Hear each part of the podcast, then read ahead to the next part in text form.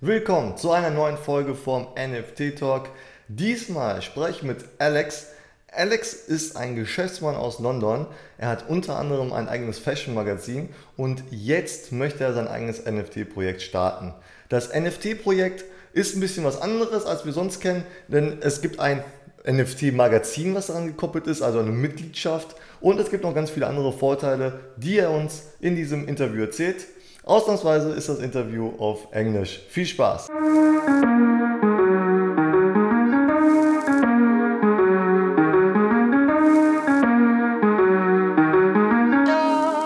Hello, Alex. Thank you for your time for this interview. Please introduce yourself and tell us how did you come to the NFT world? Thank you so much, Victor. Thank you so much for having me again. Uh, yeah, well, regarding me at my core, I'm a fashion photographer for over 10 years. Uh, I used to work with so many great celebrities and people around the world. I had a global photography exhibition in 25 countries around the world. Uh, and I'm doing this for 10 years. So basically, I can say that at my core, I'm an artist and I love it, to be honest. I love it too much. Uh, in London, I live in London for like six, six, seven years. Uh, in London, I have a magazine, I have a publication. you can actually see it behind me. It is in print and online. And because of this great publication, um, you know, I have met some great people. I have met great people. I have also created a great team as well. So basically, this is how everything started, I can say. Maybe we got some new listeners. So uh, maybe you can tell us in a few words what is an NFT?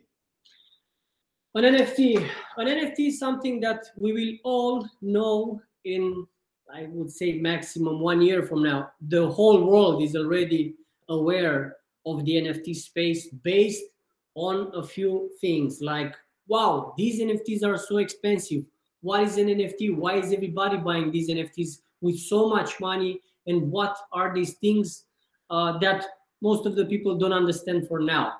What an NFT is, is literally a digital ownership certificate of a digital asset. Yeah. So it's an ownership certificate. What it means is a non fungible token. Yeah. So it's a token. The token is a smart contract. And the smart contract is like we do in the real world. Yeah. A contract between some people, and we specify there that somebody has to do something and somebody has to receive something. In the digital world, we call that a smart contract. That smart contract is actually very smart. It is an ERC721 from Ethereum. This is what it is actually. It is basically a protocol. Uh, you know, it's it's a protocol that is unique. That's that's that's why it is non-fungible. Basically, you can't change it with some other uh, value because it has no similar value due to the fact that it's unique. Uh, to make it simple, in the real world, we have cash, fiat. Yeah, we have money, dollar, euro, pounds, and so on when we go shopping. But in the real world, we also have assets smartphones, a house, a car, or this kind of assets that we own. Yeah. In the digital world, we have Bitcoin, Ethereum, and so many other coins. Yeah, which is the fiat of the internet. But we also have assets, which are the NFTs. So basically, in the digital world, an NFT is an asset. An asset that uh, has way more utilities and way more uh, ways to grow as value due to a few due to a few facts like the rarity of the nft because it has different rarities based on some mathematical equations if you want or based on some different features. Uh, that kind of these kind of nfts uh, can also be adaptable to everything you can imagine like you can tokenize literally everything. Uh, by tokenizing these things you can fundraise. By fundraising we all know how many things you can develop. Uh, but the best part I would say of these NFTs is the royalty part. Yeah, so basically each one of these NFTs has a functionality called royalties.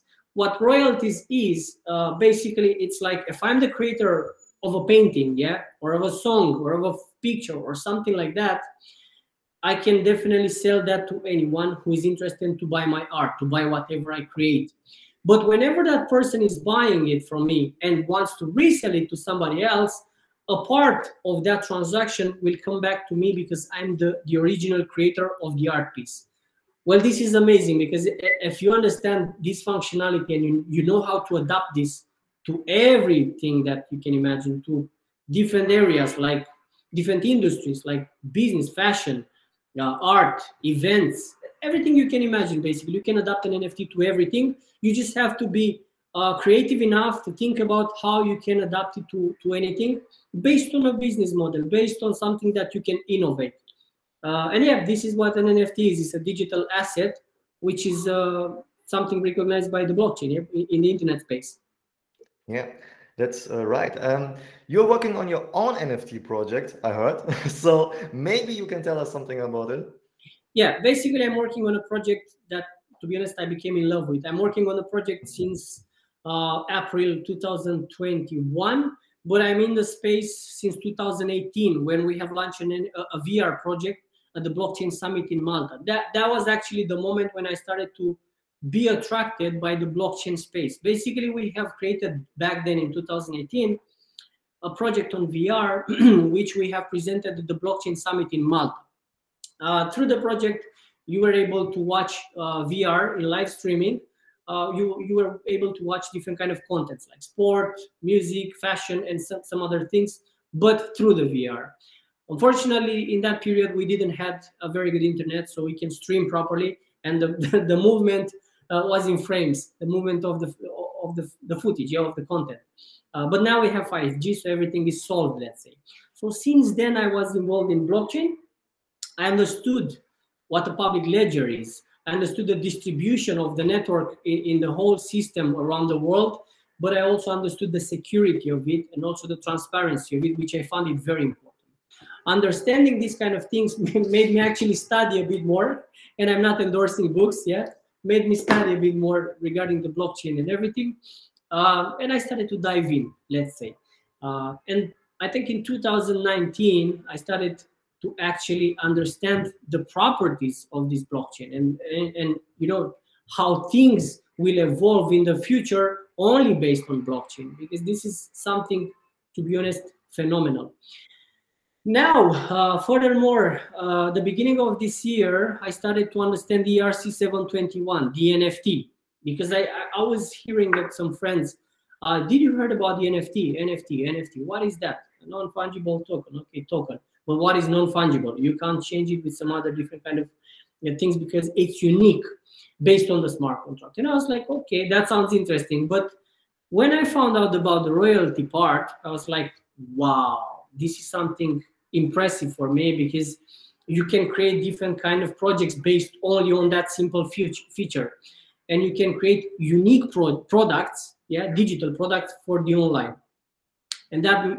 was that was blowing my mind to be honest and then what i started to do i started to trade nfts yeah i started to trade nfts on the market and basically i started to do it on, OpenSea. you obviously know the platform because now it's massive yeah uh, doing this uh, made me understand that actually, uh, you know, there's a big, big problem in the NFT space because, to be honest, there are more than 95% of projects that are literally crap. So, you know, that's not something really valuable. Why? Uh, because I have lost a lot of money first. I have invested in so many NFTs and I was trading NFTs, trying to understand what is a good NFT, what is a bad NFT. And I was making some money on a few of them, losing some money on a few of them. And then suddenly I understood and I started to dive dive to dig in. And I understood that basically there are three major principles to make a good NFT or a bad NFT. And these three principles are the rarity of the NFT. So you have to make sure that the NFT is super rare, basically. The other one uh, was basically the community supporting that NFT. And the third one, which is also uh, fun and nice, is that you can create a club you can basically create an exclusive community around uh, your own art, your own NFT. So that made me made me understand how nice it would be to create an exclusive community for some great people uh, to have access to some different things that we can organize. Understanding this was amazing, but then uh, I found a problem.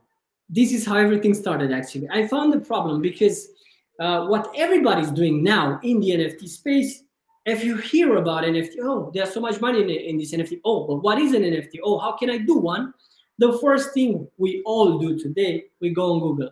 Yeah, which is not okay because Google is a search engine only. So it, it is not an authority in the space, someone to provide you with real valuable information. And information is everything. Yeah. Based on the information, we take decisions. And then everybody's going to Google. Then they are redirected to YouTube, to Discord, to Telegram, to uh, so many places. Yeah. And until you understand how to make the difference between a good project and a bad project, until you understand what an NFT is and how it works and how it can be useful in the future, it takes months to be honest until you really start to understand. And that was the problem for me. And um, obviously, because I have the magazine, as I'm saying, I have the publication, and we're working and we understand what information is. I created a concept which is called the NFTist. The NFTist is is something that we want to become the authority of the space what is the authority of the NFT space? Well, basically, it's a media trust. This is how I called it. A media trust is like imagine if I tell you, think about a magazine uh, where you see rich people. What do you think? What comes in your mind? Forbes. Forbes magazine, obviously. You see, so your brain knows, recognizes Forbes magazine as the authority when it comes to rich people. If I tell you about fashion, you go to Vogue, yeah, magazine. I tell you about finance, you go to Financial Times and basically understanding these principles uh, i was like you know what? We don't have some authority in the nft space. And this is very important uh, because we we have built a platform. And through this platform we just wanted to make sure that on the platform we have curated information oh, and also quick so people can understand you know in one hour not in a month about the space but also curated projects pre-sale projects that we will have on the platform. And the, the, the, the pre-sale projects that we will have on the platform are pre-sale projects that we will do an audit first before we list them on the, on the, on the platform. So we make sure that the community that we build will have access to some real valuable content. And basically like this, we will shorten uh, their decisional decision factor when they want to invest in some projects or maybe when they want to find out information about this space more than that there are, there are many ways that uh, people will will benefit from everything that we're doing here because based on the nft we have created a whole ecosystem. We will have some nice uh, events meetings gatherings that people will get access uh, if they if they are part of the community and if they have this nft yeah? Uh, we will organize some there are so many things that we have on the list and that we are developing right now. Some of them i can't even tell you about at the moment until we start to you know to launch public uh, but I can tell you for sure that uh, there is a world which is called the city of the NFTs. That's a metaverse world that we are creating in VR, yeah, through virtual reality. So basically, our um, our members, if you want, our club will have access to these kind of features uh, through the NFT. More than that, um, there are only 10,000 NFTs that uh, we have created and now we are in the moment where we want to sell them to create a community. We already have some great people as being part of the community. I can't say names but i can tell you that are the greatest influencers of this whole industry. Some of them are very nice celebrities that we all know about them. And some of them are people that i would guarantee that they are ahead of the game with one two years minimum because they are in the space since the inception of, of this NFT space. They are those ones that they bought the crypto punks, those ones that they bought the apes, the crypto kitties, and these kind of NFTs. And they are the ones that nobody believed in at the beginning of the NFT era. That's why uh, we DNFTs, that's why we call it DNFTs, because we want to make sure that uh, these first uh, movers advantage uh, people will keep this advantage uh, through the NFTs. Yeah, we want to make sure that they will be ahead of the game and they will be updated with everything because on the platform we will have downloadable files, tools, strategies, analysis, also live and digital events with specialists and top people in the industry. Uh, imagine that we also have the city of the NFTs, which is the metaverse to be accessible through the VR glasses. Um, so basically, you will be able to connect with your MetaMask wallet, and you get access to all these kind of things. And as I'm saying, this is a whole ecosystem we have created.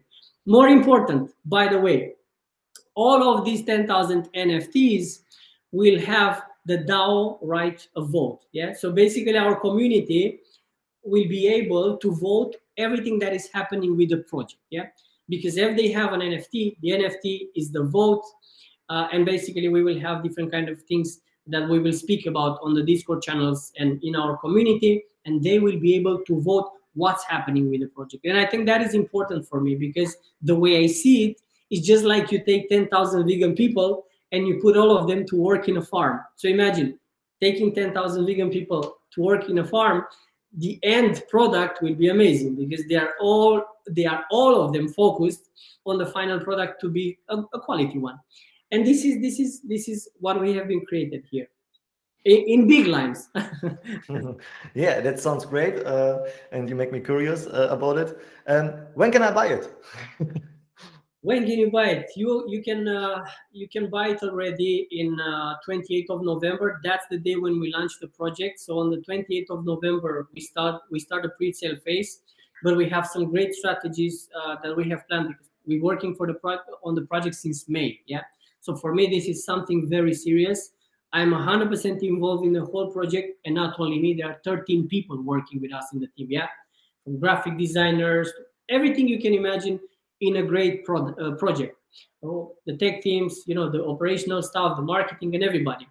Uh, and basically, we have created uh, an idea through which people will will receive some rewards, but uh, the NFT will only will only grow. This is what I can say. The NFT will only grow. Why? Uh, because we have a system through which we will provide people with only 50 NFTs a week. So like that, they will have to come at the auction. At the auction, we only have 50 NFTs this week, 50 NFTs next week, and so on until we finish the 10,000 NFTs. So imagine what that is. That that means in the logical terms that nobody can do a pump and dump, yeah, or a dump on the project. It will create stability, and we will make sure that everyone who is part of the club, uh, you know, will have some great values. Or this is how I would call it. I don't even know. Yeah, so uh, so I can buy it on a on an auction. Yeah, so there's there's no uh, there's no price now. Uh, it's like a, it's a Dutch auction or it is it is exact not like a Dutch auction, but similar. Basically, you you get on the platform, you log in with a MetaMask wallet. We will have a starting price, but the price will go higher and higher. Yeah, instead of lower and lower like it is in the Dutch auction. Ah, okay. Why higher and higher? Because the higher bidder will be the one to own it. When we have a higher bidder, we make sure about the rarity and everything that is in the hand of the right person. So this is one of the of the auction types that we will be using. Uh, because there will be only 50 every single week we will only have 50 nfts to be displayed.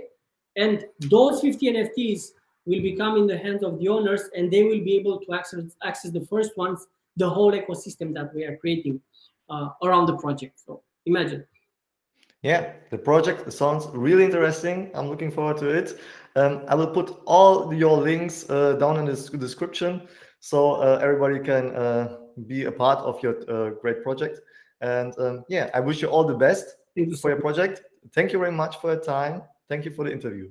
Thank you so much, Victor. It's been lovely to speak with you. Thank you.